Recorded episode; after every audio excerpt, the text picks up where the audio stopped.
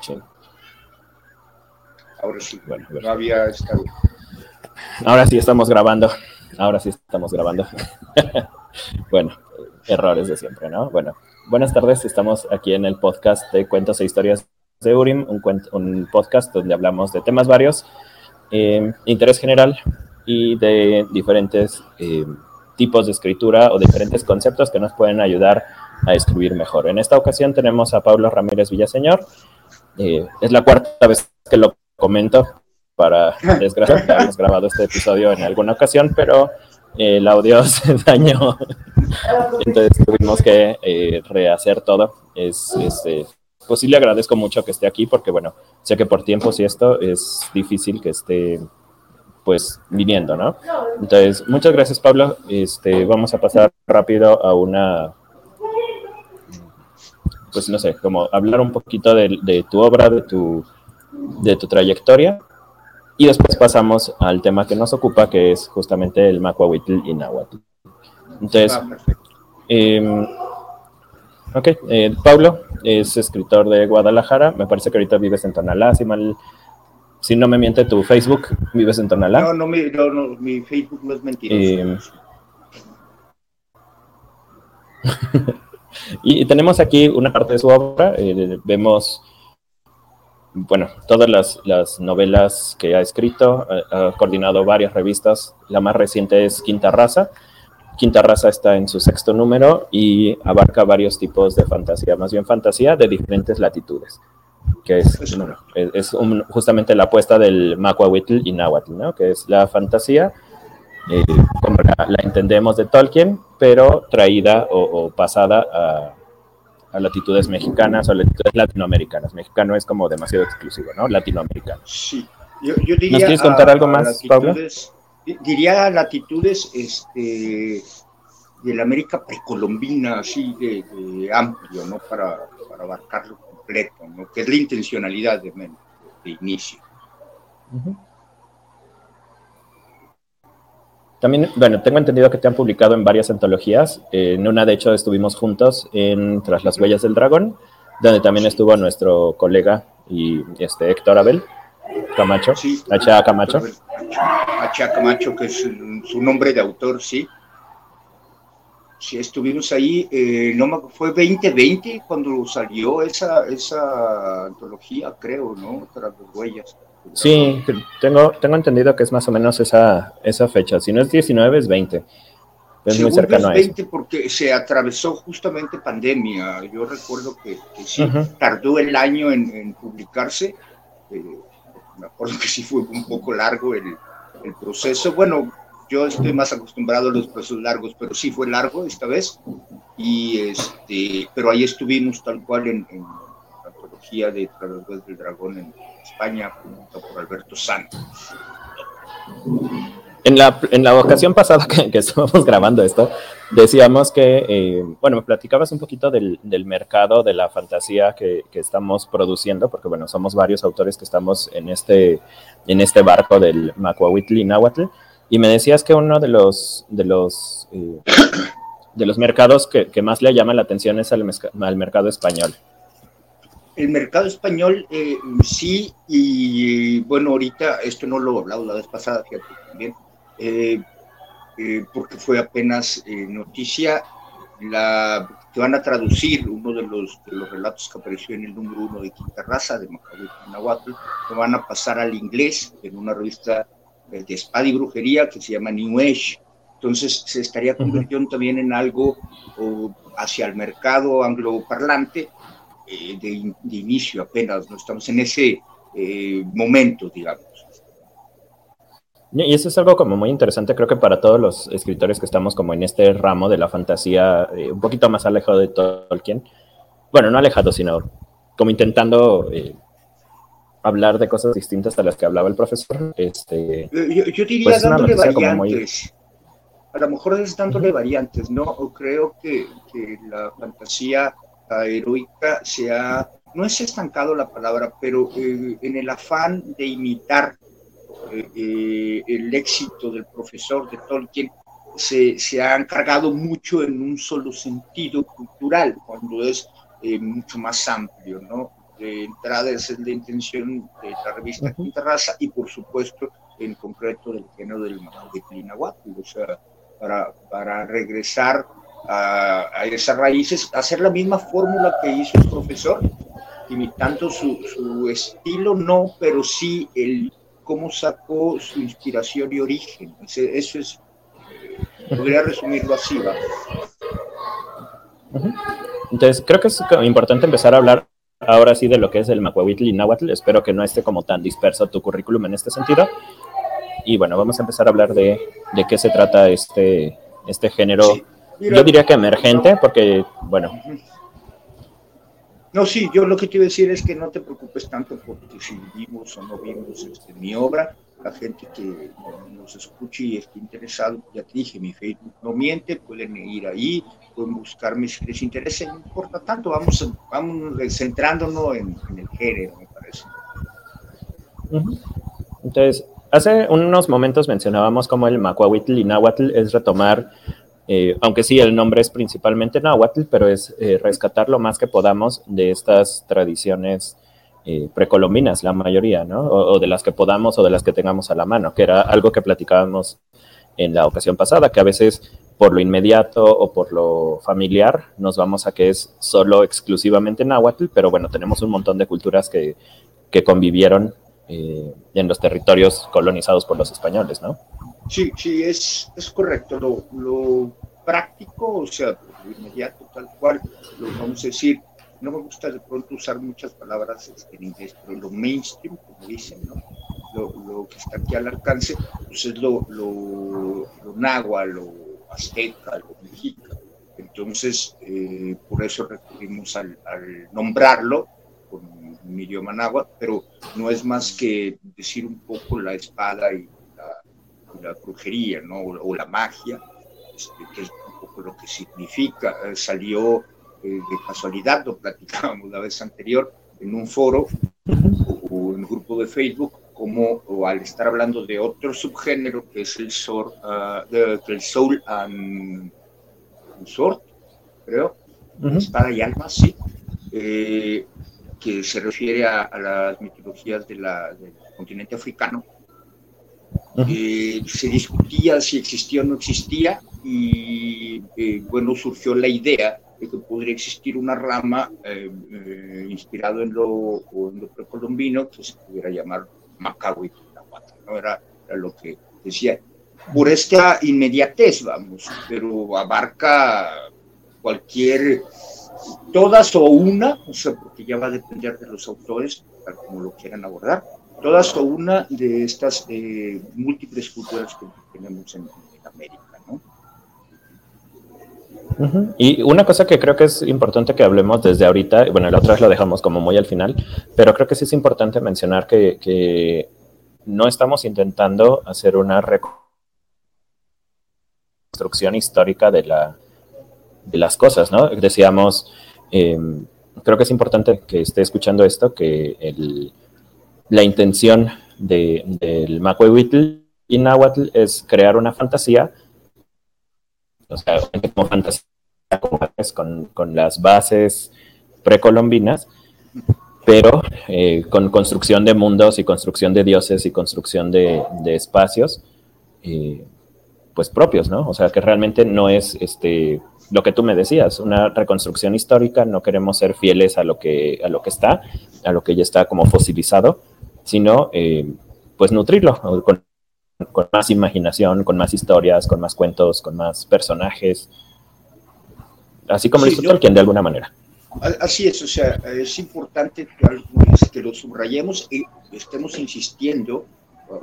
La vez pasada que lo platicamos es correcto, lo dejamos a lo mejor un poquito de, al final, pero sí es importante insistir. No, no es una reconstrucción histórica, no es una ficción histórica, no es una ficción mítica porque tampoco estamos tomando el mismo mito a recontarlo, o sea, no lo estamos modernizando, no es, eh, o sea, no es que no se pueda, digo, a lo mejor alguien más querría hacerlo, pero no es tampoco esa línea, o sea, no es la línea de la ficción mítica, no es un Percy Jackson este, con aztecas tampoco, o sea, no, eh, es de, lo que sería fantasía heroica, es decir, podría ser épico, podría ser brujería, ya también depende de los autores, que es con, con lo, que tú decías, con esta creación de mundos, con esta creación eh, de seres mitológicos eh, agregándose o,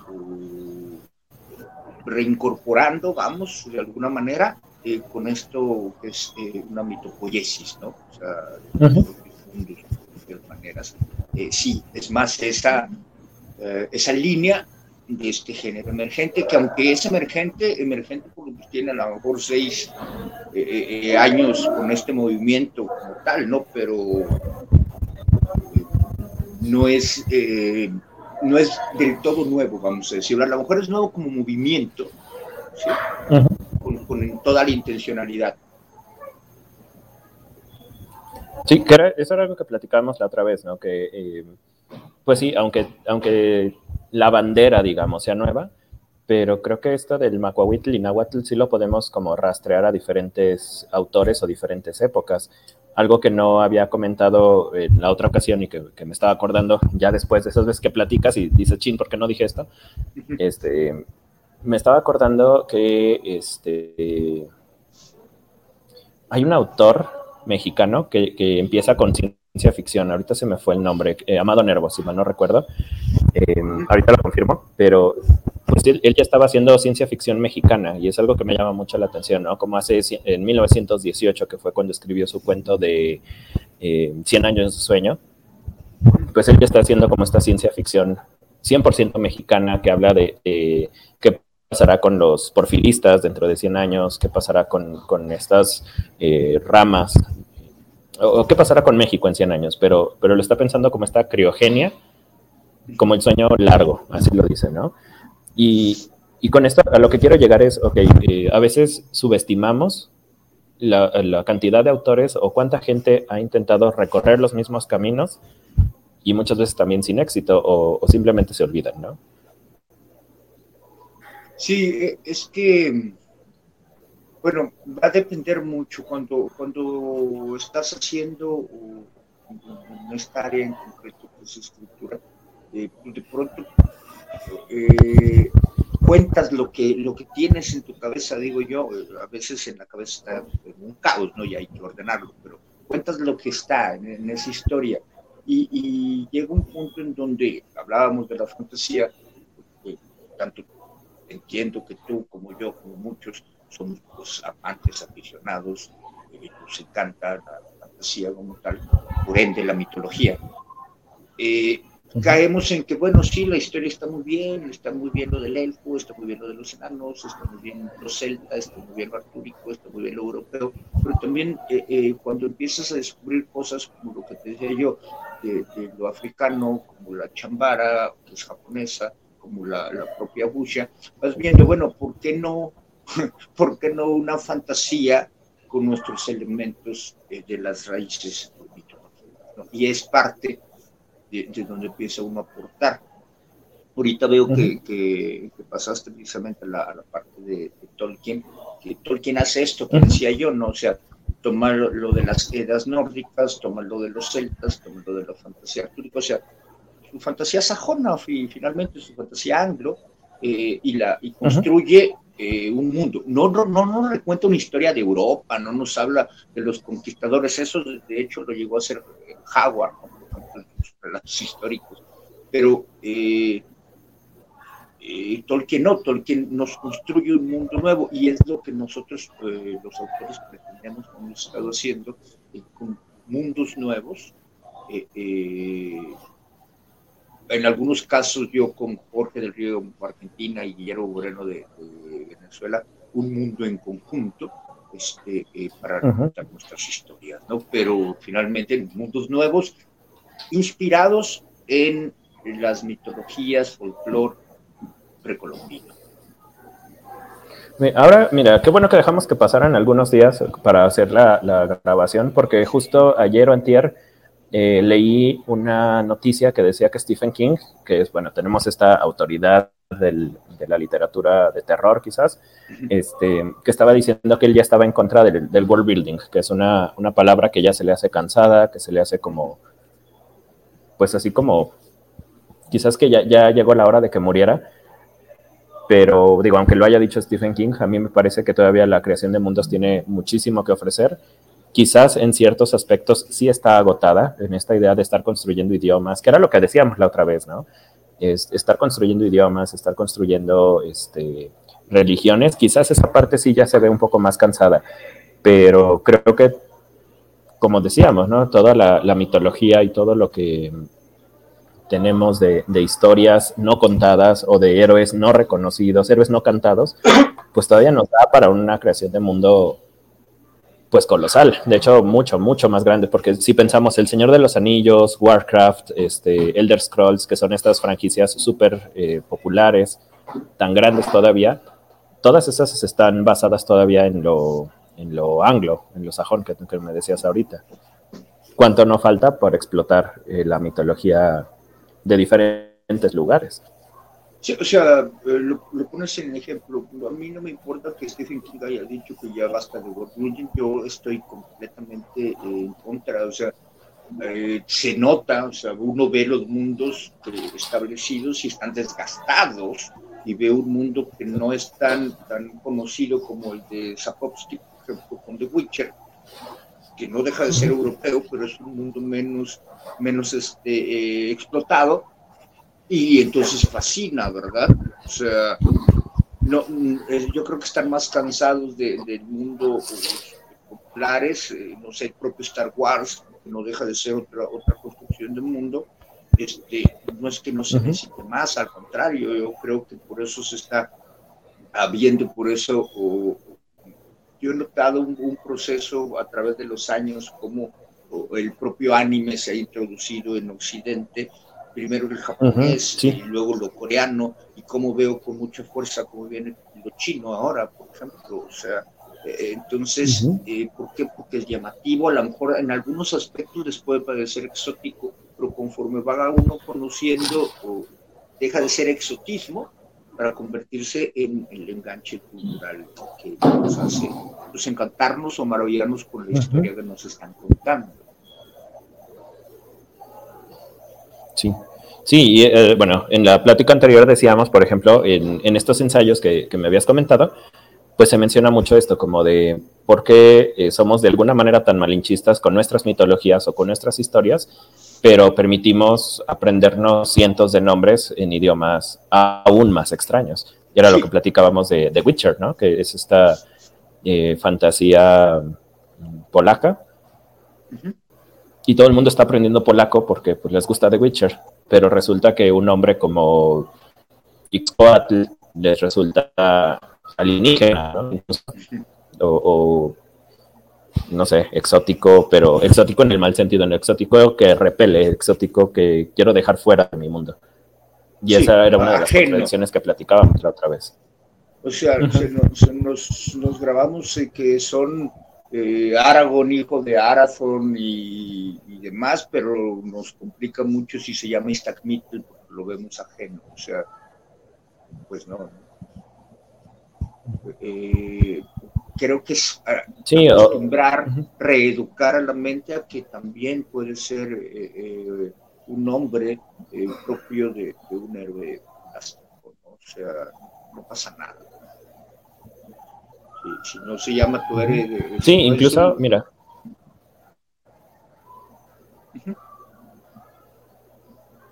Sí, no, perdón, te escucho, es que estaba pensando en otra No, no, al revés, yo te escucho, o sea, más bien. Eh, sí, esto de, ahorita que estamos hablando de cómo los nombres a veces se sienten como, como alienígenas o como extraños, este, repulsivos de alguna manera, me pasa mucho, ahorita estoy en el, en el colegio, y, justo me acabo de acordar, tengo una muchacha que se llama Andrea Itzel en el colegio. Eh, y me parece como extraño ella les agrade tanto este Itzel, que es un nombre pues común, ¿no? En, nuestras latitudes mexicanas. O sea, ya no estoy diciendo solo México, estoy diciendo también Aguascalientes, región del Bajío, es un nombre pues común. Pero como, como simplemente la idea de viene de lejos o viene de, de estas culturas antes de de, lo europeo, ¿cómo lo siente? pues el rechazo, ¿no? O sea, porque ellos, no, yo soy Andrea, soy Andrea y Y es, sí, pero es un poco la, la, proyección que tenemos, lo que tenemos al alcance. O sea, ahí a lo mejor es eh, en línea de otra tema y otra, y otra situación. Pero como artistas, bueno, eh, uno va aprendiendo. Al principio, yo mi primer novela que, que, escribir de, de, fantasía era una fantasía celta. O sea, tampoco me voy a dar baños de yo sí, ¿no? Pues todos pasamos por un proceso regular, natural, de que nos atrae la poesía, pero también en este mismo proceso nos interesa pues, tomar ahora nuevas áreas, ¿no? Sí, en este ensayo que me decías, un elfo llamado Juan, un justamente lo que se dice, ¿no? Que, es este, ¿a poco quisieras un elfo se llamara Juan y el, autor del ensayo le dice, pues no necesariamente, pero, sí, ¿no? O sea, de alguna manera la respuesta es pues sí. Sí, sí, lo, menciona, es un, es un, a quien lo quiera buscar, el, el, ensayo está en la red, este, lo publicaron en el Universal. Eh, es un elfo llamado Juan, no recuerdo el título completo porque es algo de fantasía, de un punto de vista descolonial, descolonizado, parecido, no, no, no recuerdo bien el título, pero es un elfo llamado Juan, publicado en el Universal. Toca en, en, en, general esta parte en donde sí, sí hay autores este, latinoamericanos que han escrito fantasía, sí, este, sí hay alguno que otro que escribe fantasía heroica, pero no deja de ser la europea. Y entonces lo que se está pidiendo es, ¿por qué no hay mundos eh, con los elementos eh, del folclore y la mitología?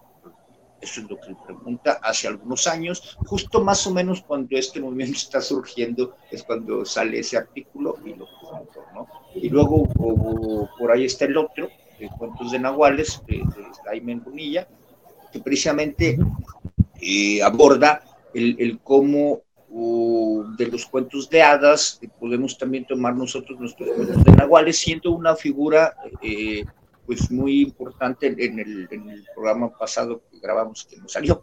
Este, hablábamos ¿no? de, de esta figura del Nahual o del cambiaformas, ser capaz de convertirse en animal, bestia, o sea, que eh, lo tienen muchas culturas de, de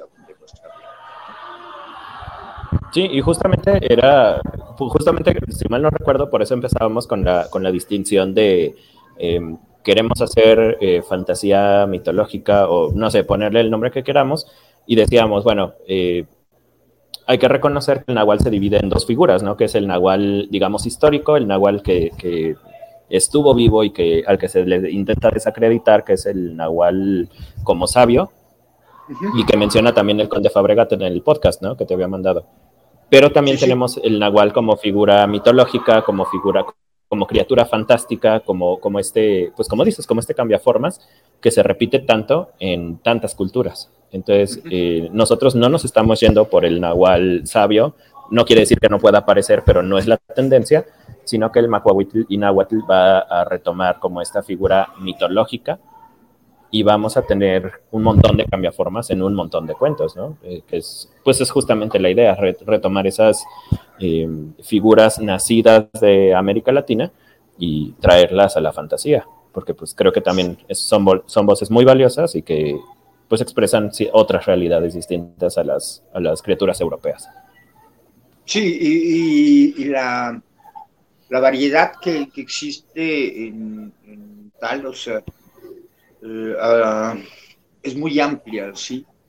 así tomes solo una cultura, así te quedaras solo con, la mexica, por ejemplo. Este, ya ahí mismo hay una, una cantidad de, seres, de cuentos, de relatos a explotar demasiado, ¿no? Ah, pero cuando haces todavía una combinación de dos, tres, cuatro o más, pues eh, tienes mayor, un, mayor terreno. Obviamente desde el respeto, ¿no? Porque no hay que olvidar, no hay que olvidar que eh, muchas de estas culturas siguen existiendo, o sea, a diferencia de, Europa, en Europa ya no hay celtas, ¿no?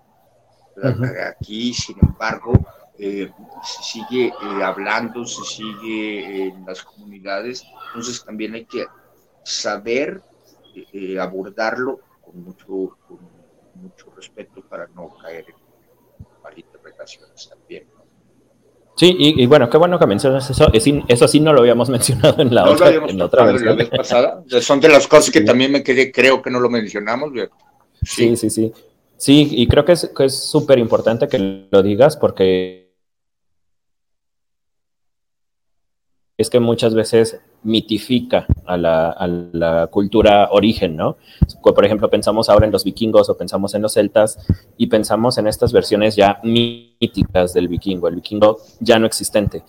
Y a veces cuando, cuando leemos Macuahuitl y Nahuatl, pues pensamos también en este azteca este, o en este mexica eh, que se enfrentó a los españoles. De hecho, creo que esa es una de las cosas que, que vi como muy común como este enfrentamiento entre culturas, pero se nos olvida que muchos de estos nahuas, de estos este, zapotecos, de estos mayas, siguen existiendo y siguen viviendo en territorio mexicano y además están sufriendo una discriminación bastante importante, ¿no? O sea, simplemente hace cuatro años fue cuando se empezó, seis años quizás, cuando se empezó a tomar en cuenta la constitución en náhuatl y es uno de los cientos de idiomas que hay en México.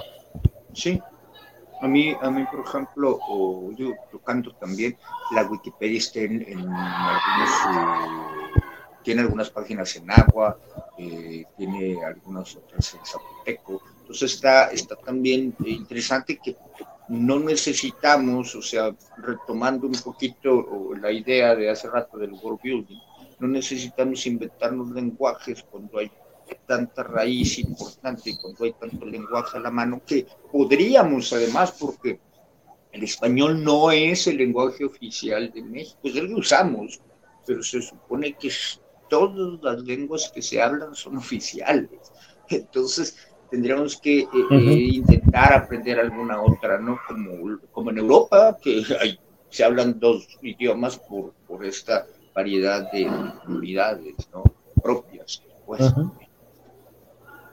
Sí, y bueno, por ejemplo, en, región Bajío, que es creo que la que nos toca a ti y a mí, eh, al menos en Aguascalientes, que es donde pues, yo vivo, creo que nunca he visto cursos de náhuatl, por ejemplo. Y estamos hablando de la lengua más popular, la más conocida, la que sí tiene este rango de, mítico, por ejemplo, ¿no? Pero clases de náhuatl en Aguascalientes he visto una vez hace 10 años. Y cuando, cuando eh, estaba esta clase, pues ya no podía estudiar eso porque estaba estudiando la carrera, ¿no? Pero de hace 10 años para acá, creo que he visto una vez un curso que duró cuatro meses porque nunca se inscribe nadie. Es que ese es el problema. Yo justo te iba a decir, aquí en Guadalajara está el, Centro Universitario de Idiomas de la Universidad de Guadalajara. Y este y aunque sí se abren cursos, se abren talleres, se abren cursos más grandes de, de náhuatl, se abren cursos de japonés, se abren cursos de chino, de árabe, Normalmente eh, el que nunca se llena es el de Entonces este, se pone muy complicado o, muy, interesante, se llena con puros extranjeros. Sí, eso también pasa. Fíjate, hace un año empecé a estudiar árabe y fue más fácil encontrar un curso de árabe en línea que un curso presencial de Nahuatl en, en territorio mexicano. Y bueno, ahorita que soy maestro, pues este, estoy como muy en contacto con las reformas y esto, y una de las grandes reformas que se supone que se quiere meter es eh, empezar a estudiar náhuatl en, a nivel básico, pues primaria, secundaria. Sí, sí. Pero pues no hay maestros de náhuatl, o sea, ¿de dónde los van a sacar? Así es. Eh, algunos, digo, yo estudié en un sistema muy viejo, a mí me tocó en preparatoria estar en lo que se llama el área desde segundo semestre, ¿no? Pero entonces en algún momento me tocaron etimologías, no solo grecolatinas, sino náhuatl. Entonces, un poquito, aunque tuve que retomar a, reestudiar, vamos, porque lo poquísimo que aprendí en la prepa es nada. ¿Sabes? Planes, gente y esas cosas, ¿no? Pero de ahí en fuera eh, eh, también nos hace falta ese conocimiento, hay que meterse, informarse, quien sea que se quiera poner a escribir Macahuete en Nahuatl, o sea, fantasía no importa el nombre, yo insisto, pues se tiene que documentar muy bien y mucho. Sí, sí, sí, es, es un trabajo súper pesado porque justamente era lo que platicábamos la otra vez, ¿no? A veces caemos en, eh, toda esta literatura mexica o, maya que queda, como el Popol Vuh, pues ya son libros o ya son este, versiones fijas, ya, ya están solidificadas de alguna manera. Y meterse a estudiar y decir, es que esto, de esto puedo sacar una historia y luego enfrentarse con el temor de cómo voy a escribir de algo que es tan sagrado para la visión mexicana, ¿no? Que también ese es como, que tú decías, es el mito sobre mitificado es el mito sobre mitificado y la leyenda sobre la leyenda, o sea, porque tenemos la leyenda negra y tenemos la leyenda rosa y luego que si sí, que si no, y que si resentidos y que si ya olvide el pasado, o sea, una serie de circunstancias que también están ahí alrededor, que existen, nos gusten o no, ahí están. Entonces también a veces es difícil, pero por eso es, volvemos con el dedo en el renglón, nosotros no estamos reescribiendo la historia, nosotros no estamos pretendiendo eh, señalar tampoco a miren, somos los buenos y vinieron los malos. tampoco va por ahí. Eh, es totalmente tomar nuestra, nuestra raíz de, insisto, folclore, mitología, eh, seres, historias, para recrear un mundo nuevo completamente eh, a partir de fantasía. es, todo esto es fantasía, tan fantasía como, como Terra Media, tan fantasía uh, como Liboria, tan fantasía como cualquier otro mundo que se les ocurra. Sí, como, hola Alexa, este, como este, ay, se me fue el, el de Juego de Tronos, Westeros, ¿no? O sea, a fin de Westeros, ajá. que es este mundo, pues sí, obviamente, o muy, muy medieval, pero inexistente en, la, en el plano real, ¿no? O sea, pues es, lo mismo que estamos haciendo los autores de Macuahuitl Náhuatl, o sea, sí tiene como su reflejo, digamos, con la realidad, pero son historias nuevas, pues. Sí, tiene, tiene su inspiración, su, su salió de aquí o se parece a, o el nombre, o la criatura, o a lo mejor eh, un atisbo de la historia, porque finalmente no deja de ser los arquetipos que se repiten en ciertos tropos, ¿no? Pero eh, de pronto, de pronto ocurre. Eh, te, hago el paréntesis rápido, sé que no va a tener nada que ver, pero eh, me platicaba no, está bien, está bien. Que, estaba, que estaba viendo un, un drama chino y te voy a decir por qué es importante. Un drama chino que es tradicional, que es un poco esto mismo, pero en chino, ¿no? o sea, son de dinastía contados sobre otra dinastía y sobre otra dinastía, y ahorita está modernizado, bueno, no modernizado, pero el, el cuento recontado, vamos. Pero me decía, es que es un, es un este, muchacho que que se quedó con el trauma porque vio cómo asesinaron a sus padres y entonces se fue a vivir a sus tíos, con sus tíos, pero sus tíos lo maltrataban mucho y entonces lo mandaron a una escuela en donde aprendía habilidades y yo le dije, espérame, ¿qué me, ¿de qué me estás hablando? ¿Estás hablando de algo chino o de Harry Potter, no? O sea, porque está contando eso. Obviamente ya después no tiene nada que ver y, y, obviamente no es magia, sino es ki y es lo que se maneja de aquel lado, ¿no? Pero se me hizo muy interesante que es pues la misma historia, nada más que no es el que cuentas, es el cómo lo cuentas, ¿no? Sí. Entonces hago esto porque aquí es lo mismo, o sea, vamos, vamos a poder tomar a lo mejor un mito del Popol Vuh, pero no es el qué, sino el cómo, o sea, que no lo vas a contar igual, o sea, ese es también campo, Sí, justamente eso es algo que yo platicaba con los muchachos de la prepa, y les decía, pues es que muchas veces la, cultura o, la, forma en que nos cuentan las historias, eh, pues vale más que el final, porque, no sé, como que esta cultura en la que vivimos ahorita está todavía, todavía, ya menos, pero obsesionada con esto del spoiler y con que no me vayas a revelar el final. Y yo les digo, pues es que hay 12, 14 tipos de finales y nos los han contado toda la vida. Entonces creo que es más interesante ver cómo, cómo un un guerrero jaguar, por ejemplo, se va transformando en un nahual o se va transformando en una en algún monstruo mexica un, lo que sea. Creo que es más interesante eso a decir, ay, es que era un guerrero que se murió. O sea, el final realmente no te dice nada. Lo que te importa es el trayecto, la travesía. Sí, sí, y, e insisto, sí lo hablábamos la vez pasada, o sea, mi cuento que, que, apareció en la antología de Tralacueva del Dragón, yo te decía, ¿no? Eh, lo más común es que yo hubiera mandado, estaban pidiendo dragones, lo más común es que yo hubiera mandado un quetzalcóatl, una serpiente plumada o algo así, ¿no? Eh, sin embargo, dije, no quise caer ahí y convertí el, el ajolotito, pues lo convertía en dimensiones este, titánicas y lo volví el dragón, ¿no? Este, tú me decías, bueno, yo nunca lo hubiera relacionado, pero yo relacioné. Esa, es la magia también de, que cada autor va a abordar el Macahuitl según eh, eh, su propia ah, capacidad creativa, su propia uh, trasfondo, etcétera, y nos van a dar historias eh, variantes, ¿no? Para que podamos elegir, leer. Y que no dejan de tener justamente este sabor precolombino, que es creo que lo más llamativo del Macuahuitl Náhuatl, ¿no? Bueno, dentro de muchas cosas. Entre todo más, o sea, así es. Bueno, este, esta laminita ya la pasamos, o sea, ya te lo he preguntado, ¿qué, qué es lo más fácil, qué es lo más difícil, lugares comunes, pues bueno, eso ya lo, estuvimos mencionando. Y bueno, vamos a hablar de algunas de las obras de Macahuitl Náhuatl que han, creo que no puse las que me habías mencionado porque fue como estuve reescuchando todo y se me fue completamente agregarlas, pero hay creo que algunas interesantes aquí, ¿no? Este, ya te había comentado yo y, lo repito, ahora sí tengo el nombre completo, se llama así este, Mictlán, una aventura mítica, así. está en inglés, pues, pero es, eso. es un videojuego que está en desarrollo. Eh, según esto, se va a estrenar en 2025, pero eh, tiene esta idea, tú eres un, guerrero jaguar que va a ir en los diferentes niveles del Mictlán y enfrentándose a diferentes criaturas o a diferentes eh, seres fantásticos nacidos en tierras eh, nahuas, pero traducidos a, un contexto pues un poquito más, eh, bueno, de videojuego, pues. Pero es esto, ellos ya hicieron su, cuestión de world building, ya crearon sus lugares, ya desarrollaron su visión del Mictlán, y es lo mismo, o sea, creo que es, es lo, podemos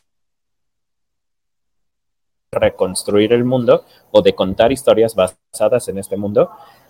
De hecho, lo que pasa con, con Dante Alighieri y con el infierno, ¿no? Que él, toma esta, público, hace su versión del infierno y después vamos encontrando diferentes versiones del infierno en diferentes autores, diferentes latitudes. Creo que es lo mismo, o sea, a fin de cuentas es lo mismo, está tomando una idea y la está reinterpretando. Sí, es un poco, es que es que es conocer, o sea, no, vuelve a ser más que el fenómeno de la, mitología. ¿no? La mitología está tratando de, contar algo eh, que es una línea también pseudo religiosa. De pronto muchas mitologías no son más que la propia religión. ¿no? Entonces, eh, había un autor que ya falleció que se llama Charles Saunders, que fue el creador precisamente del de, de Sword and Soul, que es de espada y alma, lo africano, es quien acuña el término. Él este, decía que el matrimonio entre la mitología y la historia son las que nos puede dar la fantasía heroica, ¿no? Entonces, no importa eh, qué mitología y qué historia estamos eh, uniendo en matrimonio para que nos dé entonces precisamente esta, esta fantasía, ¿no? Y si lo ves, o sea, no, no es porque uno se invente, volteas a diferentes eh, latitudes y lo ves que ya lo tienen desde hace tiempo o no tanto, o sea, como por ejemplo en, India, no es algo súper antiguo, pero sí ya es eh, lo suficiente como para que tengan toda, toda una industria dedicada a crear eh, este, obras hechas en, por, para y todo, o indios, ¿no? O sea, por eso está Bollywood. Sí, este, estaba pensando otra de las obras que obviamente no es, ese sí creo que es una falta de respeto absoluta para el Maguahuitl y Nahuatl y para la, todas las culturas precolombinas. Esta película de Mel Gibson, Apocalipto. Ah. Pero sí, es una basura, pero creo que, creo que una cosa que, que, movió justamente es como picó el orgullo nacional y creo que de aquí empezamos a, a pensar estas cosas, porque yo recuerdo cuando empecé a, escribir El Jaguar de Jade, eh, pues muchas de las ideas que tenía eran o, variaciones de lo que había mostrado Mel Gibson o, malas, o mal entendimiento de muchas culturas, ¿no? Pero justamente yo con, con, la idea de, yo sé que esto está mal, me puse a investigar para desarrollar al nahual que aparece ahí, que es este Yahuamitl, ¿no? Sí, o sea, pero fíjate, yo, yo creo que tocas importante, aunque, aunque la, la película de Mel Gibson tiene sus grandes fallos en diferentes áreas dependiendo de cómo la abordemos. Porque si nos la hubiera presentado como una fantasía, a lo mejor ya no tiene tantos fallos. El problema es que nos la quiso presentar como algo histórico, ¿sí? Que ahí ese es el problema. Eh, eh, eh, pero bueno, tomando en cuenta todos los fallos que tenga, sí es el, ok, entonces hazlo tú mejor. O sea, es un, tienes muchas quejas frente a lo que te presentaron, muy bien, ¿qué vas a hacer? Además de quejarte, entonces hazlo tú mejor. Entonces, bueno, la opción de hacerlo mejor dentro de, las eh, del alcance de cada uno, bueno, en mi caso, pues fue ponerse a Como tú dices, bueno, también me picó, me voy a poner a, investigar y a escribir mi, visión, o sea, porque también es la visión particular de cada autor. Sí, claro. Sí, y creo que ahorita que lo dices, creo que si, si, si lo hubiera presentado como algo inspirado en las culturas precolombinas, pues habría sido menos el, el, roce que hubiera tenido, ¿no? Si lo hubiera vendido como el Señor de los Anillos Mexica, ah, bueno, pues habría gente que lo compraría más fácil. este, bueno, aquí tenemos este libro que sigo sin leer, que es el de Sangre y Obsidiana, que también es una obra de Macuahuitl y Nahuatl. Y la vez pasada me comentabas que tú no tienes absolutamente nada que ver con esto, ¿verdad? Nada que ver con eso. Es una antología eh, hecha por la nanotribu MX, que es un grupo de, autores que tienen la, se reúnen, hacen un campamento, escriben en el nanogrimo, que es este un mes que dedican completo a la escritura para escribir una novela. O sea, es gente eh, que trabaja ah, aparte, ¿no? Yo no tengo nada que ver. Me encontré esa, esa antología que, que estaba por sacar poco antes de que saliera y me dio mucho gusto porque eh, aunque nosotros eh, fuimos, nosotros me refiero a, Jorge del Río, Guillermo Moreno y yo, fuimos los que acumulamos, eh, acuñamos, perdón, el, término Macahuitl siempre es pues, importante que otro grupo de, de, escritores con los que ni tengo el gusto pues, saquen el, compilado con historias de Macahuitl y Nahuatl sin que yo les esté diciendo. Después de la revista, después de que nosotros sacamos el, número uno de, Quinta Raza, de Macahuitl y Nahuatl, que es otro compilado finalmente con varios autores en donde pues, está cuento, este, pues vino también esta, esta antología, ¿no? que tampoco he leído, que sí. traigo ganas, pero no, no he podido. Sí, ya ahí luego nos la compramos y la rifamos a ver qué. Este, pero creo que es importante esto porque si, si, los, si hay otros escritores que, que conocen el término, que saben de qué trata y, quieren seguir como este, esta misma corriente, pues eso valida la corriente a fin de cuentas, ¿no? O sea, creo que algo que me habías dicho es que tú ya estabas empezando a perderle un poco la fe a esta, a esta pues nueva corriente de de escritura o de, o de historias precolombinas. Y yo te decía, pues es que, o sea, está, está es difícil como, como autor un poco más eh, desconocido enfrentarse a, pues a que escritores más, más eh, fogueados o, que, o más publicados de repente te digan, pues me estoy decepcionando, porque pues eso también que implica para nosotros. O sea, este, tú me decías, eh, tienes un montón de obras de Macuahuitl y Nahuatl, estás como construyendo constantemente. Y yo estoy construyendo la segunda parte del Jaguar de Jade, que se va a llamar Los colores de la obsidiana. Entonces, pues es como, o sea, son más obras que están empezando a surgir, pero justamente es esto, es como seguirle dando tiempo. Sí, eh, a veces son también periodos y etapas, hay que reconocer que eh, es difícil ver el bosque, dicen, cuando estás este, dentro, ¿no? Entonces, de pronto, o ir contra la corriente de un, un género eh, emergente, pues eh, parece que uno camina solo, aunque no sea cierto.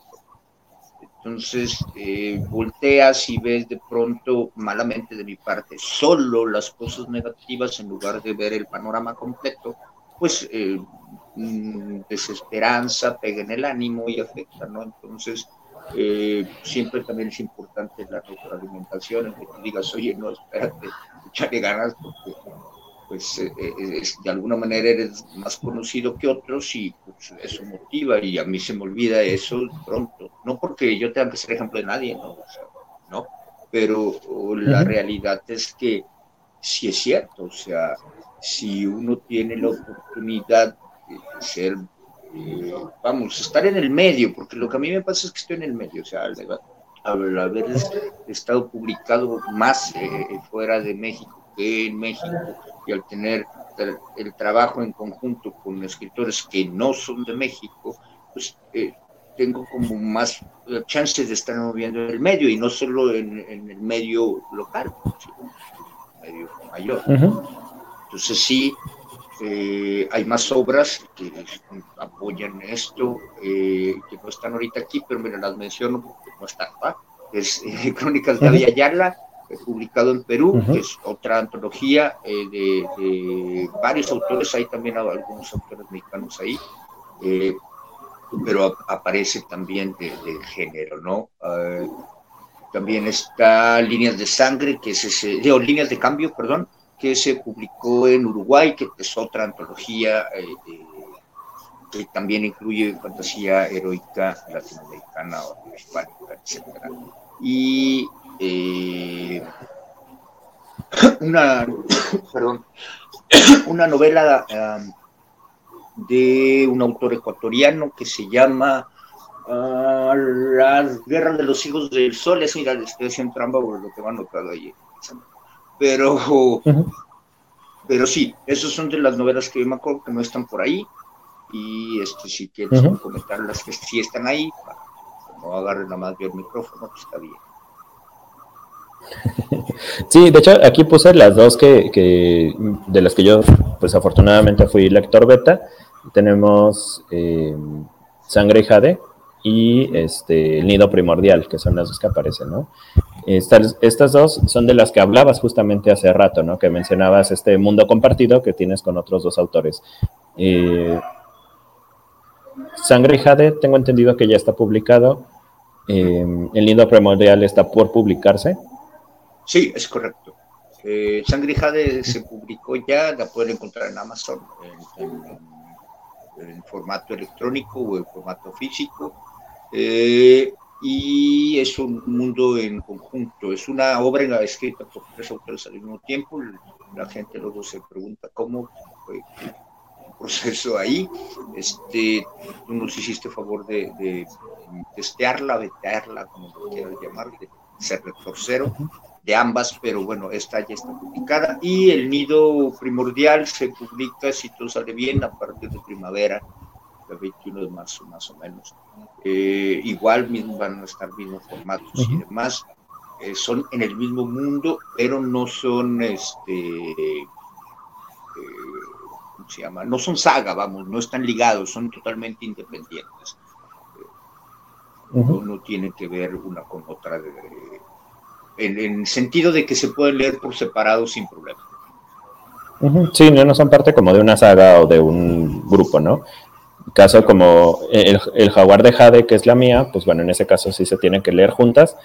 Eh, bueno, sí y no, porque el, protagonista es, eh, cambia, ya no es él, ya es Ixcoyotl, ya es otro personaje, pero sí depende de, de, lo que pasa en el jaguar de Jade para entender lo que va a pasar en los, eh, en los colores de la obsidiana. O sea, sí está ligada ahí. sí, en ese caso sí, sí, porque muchos personajes regresan, este, el mundo es el mismo, o sea, es el gran vacío, eh, Urim, que ahí está, permanece y demás, ¿no? ¿Algo que quieras anunciar, Pablo? ¿Alguna otra cosa que quieras comentar antes de que vayamos cerrando? agrego nada más este, dentro de los libros también la saga, que también es una saga de, de Bonilla, que es este, El Cantar de Quetzalcóatl. Y su libro uno es Hecatl y su libro dos es eh. Sería como agregar en, obras, ¿no? Ah, este, ahorita que mencionas eso, me acabo de acordar que habíamos mencionado, solo para los que ubiquen esta novela, habíamos mencionado que esta novela azteca, de, no me acuerdo del autor, Gary Jenkins. esa sí no se considera, Gary Jenkins, ajá, que esa sí no se considera dentro del género porque él sí intenta hacer una reconstrucción y pues se toma muchas libertades, ¿no? Sí, no, azteca, ni azteca, ni, este, ni corazón de piedra jade verde, o cómo se llama esta otra, tampoco, o sea, e, esas obras intentan hacer una reconstrucción histórica y nosotros rayemos no estamos haciendo una reconstrucción histórica, estamos haciendo fantasía a partir de los elementos mitológicos, folclóricos de la América precolombina en un área fantástica. Sí. Sí, y nada más como última nota, bueno, de mi parte, este, en el Gran Vacío, por ejemplo, pues sí existe toda una zona que es este, precolombina, se toma principalmente la cultura náhuatl, pero bueno, vamos a ver cómo, lo, cómo estos eh, miembros del plumaje, que es esta región de, de ciudades, el plumaje de Quetzalcoatl, este, se van a encontrar después con enanos, con elfos, con otras razas, ¿no? O sea, a ese grado. O sea, sí es otra cosa separada completamente de la historia, ¿no? Y ya, bueno, yo con eso cierro, Paulo. Eh, muchísimas gracias por, por, aceptar esta invitación a platicar conmigo dos veces, porque está, bueno, recordar, es la, la, segunda vez que lo grabamos. Este, pero bueno, te agradezco muchísimo por tu tiempo y por pues, todo lo que nos has aportado al podcast del día de hoy. No, no, pues al contrario, gracias por uno invitarme, reinvitarme porque no salió la primera vez y este volver a platicar de esto. Creo que mm, agregar, creo que sí quisiera agregar que mucho de este material que, del que hemos hablado está gratuito. Eh, eh, entonces, para que lo busquen eh, o para que pregunten contigo, que, si, oye, ¿en dónde? Pues si les si quieres pasar después las digas. Si no, lo pueden encontrar eh, eh, prácticamente todo, o si buscan en la red Fantasía Precolombina, les prometo que sale. no porque, sí, y de hecho, este... sale a mí, les prometo que sale, yo ya les pregunté a otras eh, personas que ya intenten la búsqueda para que no sea mi, mi algoritmo que me engañe, y parece ser que sí, sale entre las primeras cinco de menos, entonces sí pueden encontrar material gratuito para quien quiera. Sí, de hecho, de hecho, Quinta Raza, el, el número uno, Macuahuitl Nahuatl, es el primer resultado si buscan Macuahuitl Nahuatl tal cual, ¿no? Ah. Entonces, ese sí, al bueno, igual quizás mi, mi, Google ya también está todo contaminado y quizás por eso sale. Yo creo, yo creo que ya está más contaminado por la, por la esta. Entonces, por eso les recomiendo Fantasía Precolombina y son los cinco primeros les debe de salir. Hay, un, hay una entrada en donde eh, tratado de ir este, compilando todo, gratuito y no gratuito, para también si, si le sale, pues ahí más fácil, ¿no? Sí, este, y te podría mandar la liga del Jaguar de Jade, que también está gratis, para que lo incluyas ahí como en ese compendio. Ah, claro, claro que sí. Sí, te lo mando ya por Facebook, ya después de esto, ¿sale? Sí, ya, ya ahí para agregarlo. Yo finalmente siempre procuro irlo actualizando. Sí, porque no lo tengo directo tu, enlace ahí. Sí, bueno, pero eso ya lo vemos después. Bueno, muchísimas gracias. Con esto vamos cerrando el episodio de este Macuahuitl y Nahuatl, un tema que tenía muchas ganas de tratar pues desde el principio, porque como lo decimos Paulo y yo, somos, es una cosa que pues sigue, sigue, este, estamos empujando para que sea una realidad pues más eh, grande, supongo, porque de que es una realidad ya lo es, ¿no? Pero que, se vaya ampliando, que vaya creciendo, más bien, ¿no? Ajá, y que se cimente, se cimente bien, que después en 20 años podamos encontrar este, 40, 50 obras y no las 10 que hay ahorita. No porque esté mal, pero pues estaría padre poder rescatar esto. Que hay gente que tiene esta idea de, bueno, hay monstruos, hay cosas tan chidas en las culturas precolombinas y no se están usando más bien es que no sabes que se están usando, porque sí se están usando, ¿no?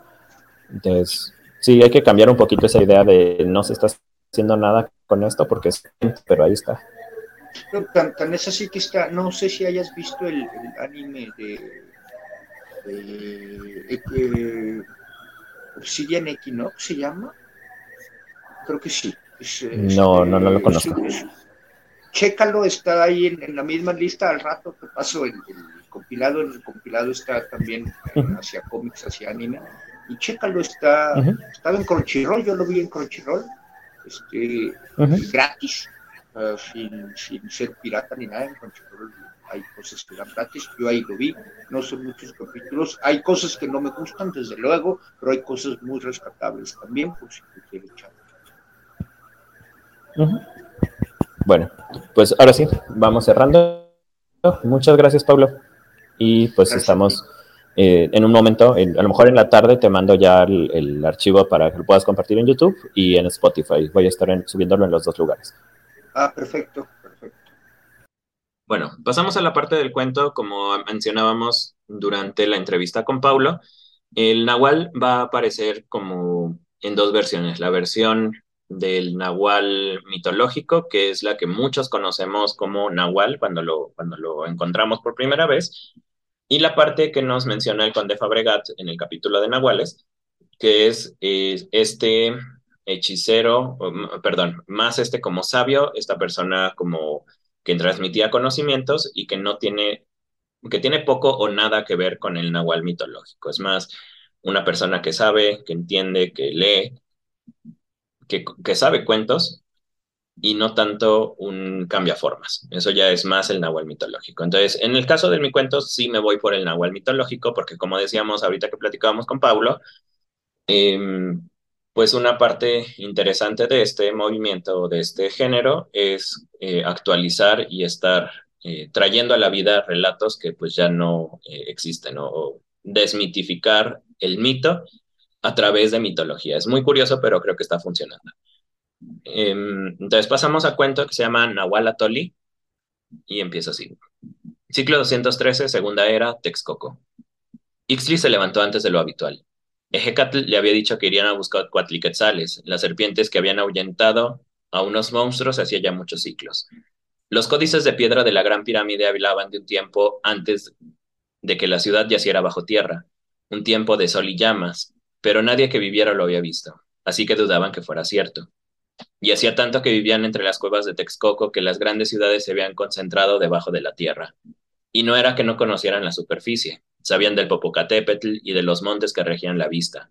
Sabían también que llegaría el día en que los enanos y los elfos los descubrirían, pero faltaba mucho para ello. A los enanos los habían visto. Algunos merodeaban entre las junglas del noreste de vez en cuando, pero parecían más preocupados por una guerra larga e inmisericordia, más grande que las montañas y más cruda que las bestias de Huehuetlán, que les llenaban los sesos. Algunos de los pobladores de Atlixco llamaron a los enanos los duendes de la ciudad oculta, pero su gente, los tenochcas, tenían otra preocupación. Querían estar listos para cuando regresaran las serpientes de fuego. Los latuanis habían instaurado el mes de Atemostli como el mes de la caza y domesticación de los cuatliquetzales, se encendían miles de teas que conectaban las tres ciudades principales, Tenochtitlán, Texcoco y Tlatelolco, y se cubrían los empedrados y los lagos subterráneos con balsas llenas de flores. Las cuevas repetían las luces una y otra vez, hasta que el agua que goteaba desde la superficie emitía una luz tenue y propia, porque si algo tenía la región de Vinland eran sus lluvias eternas que a veces inundaban la vieja ciudad de, de Teotihuacán. Tomó su lanza, sus dardos, se cubrió la cabeza con un paño sencillo y corrió hacia la cima del monte Atl. Los aretes de coral y de conchas repiquetearon contra su pechera de cuero. Al parecer, Ejegatl estaba tan ansioso como él. Tenía ya un rato allí, a juzgar por la madera y la fogata, y las pieles de venado que había puesto sobre su cabeza para no mojarse escurrían por todos lados. El fuego lanzaba brasas cada que le arrojaba leña, y Ejegatl se veía de buen humor. Llegas tarde, Ixtli. Y tú temprano, viento. Ixtli le dio un empujón a su amigo y se sentó junto al fuego, donde dejó todas sus pertenencias, Pudiste haberme levantado. Nunca te harás una serpiente así, dijo su amigo, que comía un poco de sopa de pescado. Lo sé. Los guerreros águila y jaguar temían a los guerreros serpiente, un grupo de asesinos de élite que daba, según ellos, de antes de la llegada de los quetzales de fuego. Ejecatl comprobó las puntas de sus flechas, tensó los nervios que formaban la cuerda y molió algunas hierbas en su molcajete. Ixtli lo imitó, pero sus ojos estaban perdidos en el barro de sus pies. Por eso tenemos que llevar un coatli vivo al Tlatuani. Tal vez así nos dejen entrar antes. Yo lo dudo mucho, hermano, pero te di mi palabra. O lo hacemos juntos o no lo hacemos. Ven. Ejegatl se levantó y le tendió la mano a Ixtli. Encontré unas huellas frescas. No creo que sean de Coatli, pero sí de su presa. ¿Y si damos con ella? Ten, bebe esto. Ejegatl le tendió un pequeño recipiente de cuero. El sabor del agua lo golpeó al instante. Se levantaron y dejaron atrás su campamento. Se adentraron a la espesura de la jungla de Texcoco. Por suerte, la mezcla de hierbas de Hecatl les permitía moverse más fácilmente en la penumbra. Sabían que era de madrugada. La poca luz que se filtraba a través de los respiraderos aún no clareaba el mundo, pero permitía distinguir las siluetas de la vegetación y las casas detrás de ellos. Además, había teas encendidas a sus espaldas, con eso al menos sabían por dónde volver. Ixley llevaba una antorcha y una lanza, y Hecatl se llevó a su arco y una decena de flechas de obsidiana. Dame la lanza. Ixley obedeció. Hecatl tenía un ciclo más cazando en la penumbra y sabía, mejor sabía moverse mejor que él. Caminaron un par de minutos en completo silencio, hasta que Hecatl se, se detuvo. Encontré algo. Huesos, pieles, una cabeza de venado. Una bestia grande se había dado un festín hacía no mucho. El olor de la sangre no tardó en alcanzarlos. Debió ser un jaguar. Sí, algo grande. Mira. Ejecatl le hizo una seña para que se le acercara la luz. Aquí está desgarrado. Esto lo hizo tu jaguar. Pero acá hay un camino liso. Y una pluma. Ixli se acercó a una mancha oscura semienterrada en el lodo y la extrajo del suelo. Azul quetzal. Entonces sí hay cuatliquetzales por aquí. Hay que tener mucho cuidado. No se ven rastros en otra dirección. Tal vez se lo trago completo. Es probable que siga por aquí. ¿Pueden hacerlo? Claro. Ixli, no seas idiota. ¿Por qué ofrecerían tanto grano y tanta cocoa si no fueran tan peligrosos? En el Tepochcali dicen que Axayacatl necesitó a siete guerreros águila para domar a uno. Tal vez tienes razón. Ixli sostenía la pluma en su mano, como si fuera parte de él, y pensó en las pinturas que había visto en el palacio de Texcoco, durante se pensaban como bestias nobles y dóciles. Me gusta cómo se ven con sus correas de oro y sus plumas de mil colores. Anda, hay que salir de aquí. Necesitamos seguirle el rastro. ¿Crees que nos lleve mucha ventaja, Ejecatl? No tanta. El venado tendrá un par de horas muerto y los guerreros águila dicen que duermen de dos a seis horas después de comer. Ixtli no pudo evitarlo. Gritó y las aves de los alrededores huyeron espantadas a otros árboles. Cayó al barro sosteniendo su pierna derecha, de donde brotó un líquido a su lado. Ejecatl saltó y tensó el arco tan rápido como pudo, pero el Cotliquetzal fue más rápido. Lanzó una dentellada al cazador y le destrozó el arma. Ejecatl cogió la antorcha de Ixtli y ahuyentó a la bestia tanto como pudo. Lo único que alcanzó a ver fue como una enorme cicatriz marrón en uno de sus costados y a su, y a su amigo, que tomó la lanza con el brazo izquierdo y se la arrojó a la bestia. La serpiente, quizás cegada por la luz de la antorcha, apenas pudo evitar el proyectil. Ixtli no supo si decidió que eran muy poca presa o si los gritos de Hecatl y un centenar de antorchas que llegaban desde ellos lo espantaron, pero el Coatliquetzal huyó. Corrió, recogió las escamas que le arrancó a la serpiente y ayudó a su amigo a levantarse. Ixli, carajo, ¿estás bien? Ixli se derrumbó tan pronto como Hecatl lo soltó. No podía estar de pie. El rostro de su amigo se descompuso cuando vio la pierna herida. Por todas partes empezaron a surgir antorchas y los rostros de adultos y guerreros del pueblo lo rodearon poco después. No quisimos. Ixli no supo cuántos ni cómo lo llevaron a su casa pero despertó con una fiebre horrible. Ejecatl estaba a su lado. Parecía haber estado llorando. En la cocina, su padre y su madre tejían un adorno floral típico para los muertos con un cráneo de barro en el centro. Luego vio máscaras, flores, antorchas y una larga procesión que parecía llevarlo a una de las pirámides. Lo invadió el fuerte olor del copal y las brasas de un comal cercano a él volaron hasta quemarle los brazos. No estaba en casa. No estaban sus padres ni su hermana. Solo una cueva negra, máscaras de bestias, y también estaba Ejecatl. Te tuve que traer, Ixtli. Tus padres no querían, pero él sabe cosas. Tal vez te pueda salvar. Mira, matamos al Quetzal. Le mostró un colmillo que traía en el pecho, como un amuleto. Lo, lo, lo siento. Había estado llorando. Cuando volvió a despertar ya no se encontraba allí. ¿Qué pasó? Sentía la lengua hinchada y como si tuviera una planta seca en su lugar. ¿Dónde estamos? Estás con Yualicoyotl, joven cazador.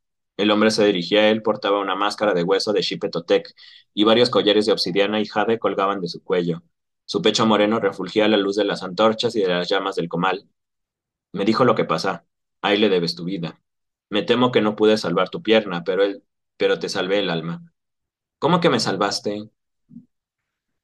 Una oleada de dolor lo atravesó cuando intentó incorporarse. Era verdad. La pierna derecha terminaba en un muñón.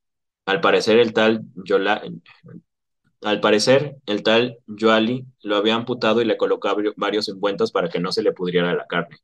¿Y ahora qué voy a hacer? Su vida como guerrero había terminado. Se imaginó arrastrándose entre los empedrados de Texcoco suplicando comida. Su padre, su madre, decepcionados y avejentados, lo lanzarían a la calle, al río sin fin de los mutilados. ¿Qué voy a hacer? No hay nada que hacer, joven cazador. Lo siento. El médico apagó el comal y poco a poco se extinguió el incienso. Mareado todavía por el, olor del copal, Ixley intentó incorporarse una vez más, pero resbaló y se golpeó la cabeza con una de las piedras de obsidiana de curandero. Hay una opción, claro, dijo Yoalicoyotl, mientras recogía las cosas que había tirado Ixtli. Pero estarías torciendo los designios de Quetzalcoatl y el espejo humeante es traicionero. Tú decides, cazador.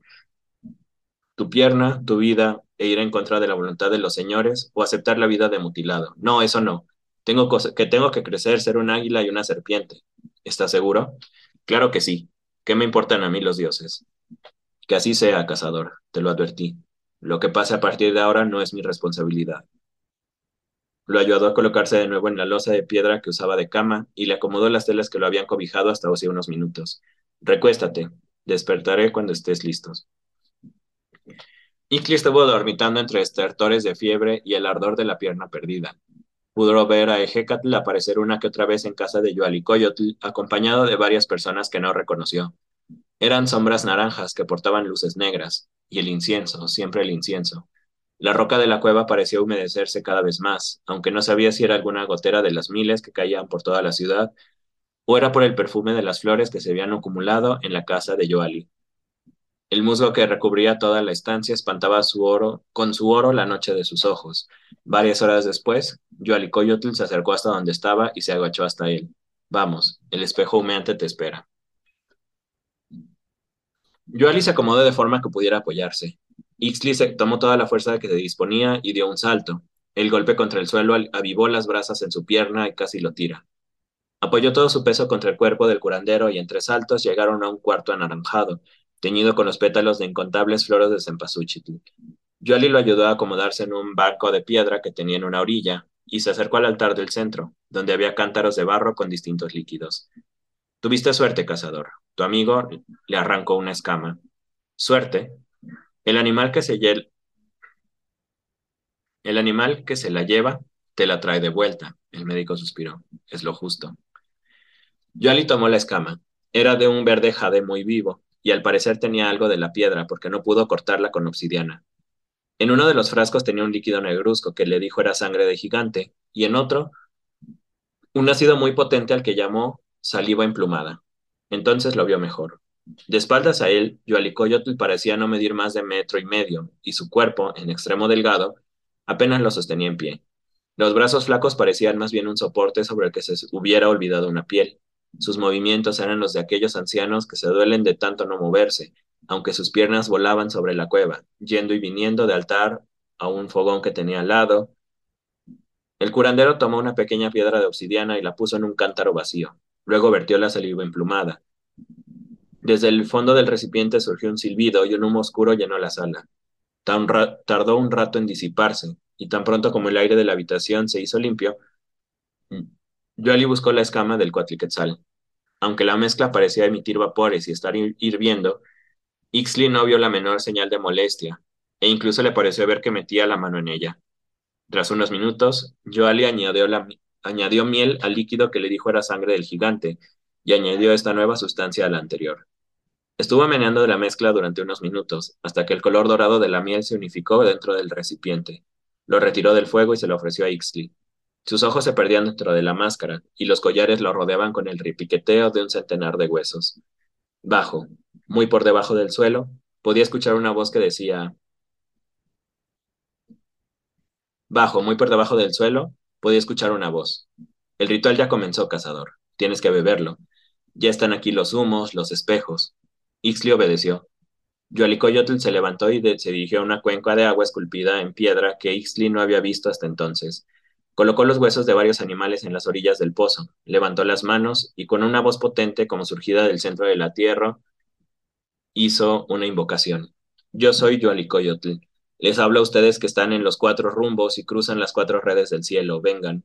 Yo que soy coyote, yo que vengo de la noche, los invoco desde la tierra. Les traigo a uno, a mi igual, a uno que camina entre la vida y la muerte. Lo vemos, Sisimime. El fondo de la tinaja se agitó y algunos cráneos de agua se formaron sobre la superficie. La oscuridad envolvió el cuarto a pesar de tener varias teas encendidas. Podemos verlo, pero no podemos olerlo. Acércate. Acércate. No sabía de dónde venían las voces, pero eran muchas más de las que esperaba. Luego vio que el humo, las llamas, las flores y todo lo que se encontraba en el cuarto había brotado ojos y bocas, y cada uno de ellos lo observaba. Déjanos entrar en ti, Nahual, para olerlo a él. Yo soy Yoalicoyotl, domador de los vientos de obsidiana y las bestias del, de Mictlantecutli, y les exijo que respeten este templo, este espacio de mi cuerpo. Mictlantecutli te recuerda, Coyote Negro, y recuerda tu pacto. Déjanos olerlo, oler a la serpiente que se muerde la cola. Después nos iremos en paz. Ustedes son aire y están atados por su palabra. Pueden entrar. Apenas terminó, el humo y los rostros de la habitación se remolinaron en torno al curandero. Ixtli intentó salir de la habitación, pero las flores de Cempasúchitl le, cubrieron el rostro y bloquearon la salida. Una poderosa corriente de viento se centró en Joali. Vio la máscara del brujo abrir y cerrar la boca, hasta que cayó en cuenta de que no tenía mejillas ni ojos, y un pedazo de carne le servía como lengua.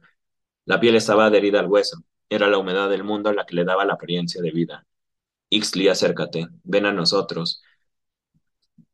Señor que posee la vida, acércate a nosotros que compartimos la cara, el rostro de Yoalicoyotl. Ixtli no pudo moverse. Las manos se habían atrofiado. Intentó dar un paso, voltear, correr dando tumbos si era necesario, pero no sintió nada. Su cuerpo ya no era su cuerpo, sino el de una serpiente. Te lo advertí, cazador. Había perdido dedos y piernas, y donde antes estuvo el muñón, ahora tenía una cicatriz marrón enorme. No gritó, pero el siseo que salió de entre sus labios lo hizo por él. Tu vida o tu capricho. Sentía la cabeza pesada, estaba mareado, y el miedo hizo que se sobrepusieran a todos y cada uno de los dolores que lo azotaban en ese momento. Se deslizó entre las ramas y ojos, y poco a poco la cueva del curandero se perdió entre la espesura. Nadie escapa ileso al Señor de la Muerte.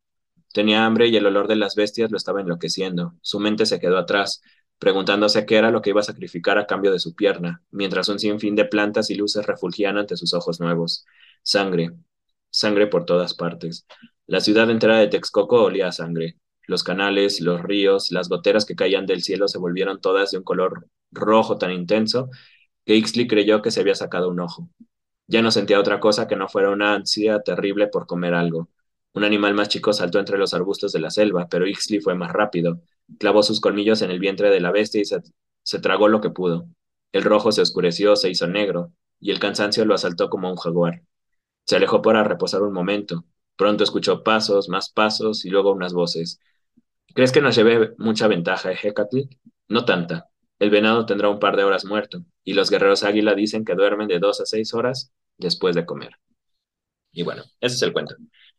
Em, me salté unas cosas en la lectura porque la verdad es que en su momento sabía perfectamente lo que dicen, pero como les digo, pues tiene cuatro años que lo escribí, entonces todo lo que estaba en náhuatl me lo salté, sobre todo porque, pues, bueno, es bastante difícil pronunciarlo.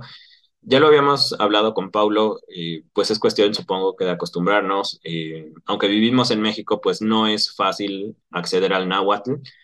Em, al menos no en la región del Bajío, o sea, Aguascalientes, Guadalajara, San Luis. Em, en toda esta zona que yo sepa no hay maestros de náhuatl. En algún momento creo que se ofrecieron clases en la Universidad Autónoma de Aguascalientes. Em, no sé si en Guadalajara lo hayan hecho, pero al menos como en la zona que es más fácil accesible para mí, pues realmente no creo que eh, este cuento es como significativo porque, bueno, es uno de los primeros que me publicaron eh, a nivel ya profesional. Em, y bueno, sí, en, esta ocasión que lo estaba leyendo, sé que hay algunas cosas que cambiaría, pero creo que esto es algo que nos pasa a todos los escritores. Cuando vemos obras de atrás decimos, bueno, pudimos haberlo hecho mejor, pero bueno, también me, me me digo que es lo mejor que podía hacer en su momento. No tenía otras herramientas y creo que representa bien el estilo que tenía en ese momento. A lo mejor ahorita prefiero frases un poquito más cortas porque vi que había unas un poquito más largas en ese momento, pero la esencia de magia y de brujería y de todo esto, pues es algo que se ha repetido en todas mis obras, o sea, desde, desde Necromancia, que es la primera, hasta lo que estoy escribiendo ahorita de ciencia ficción, Eh,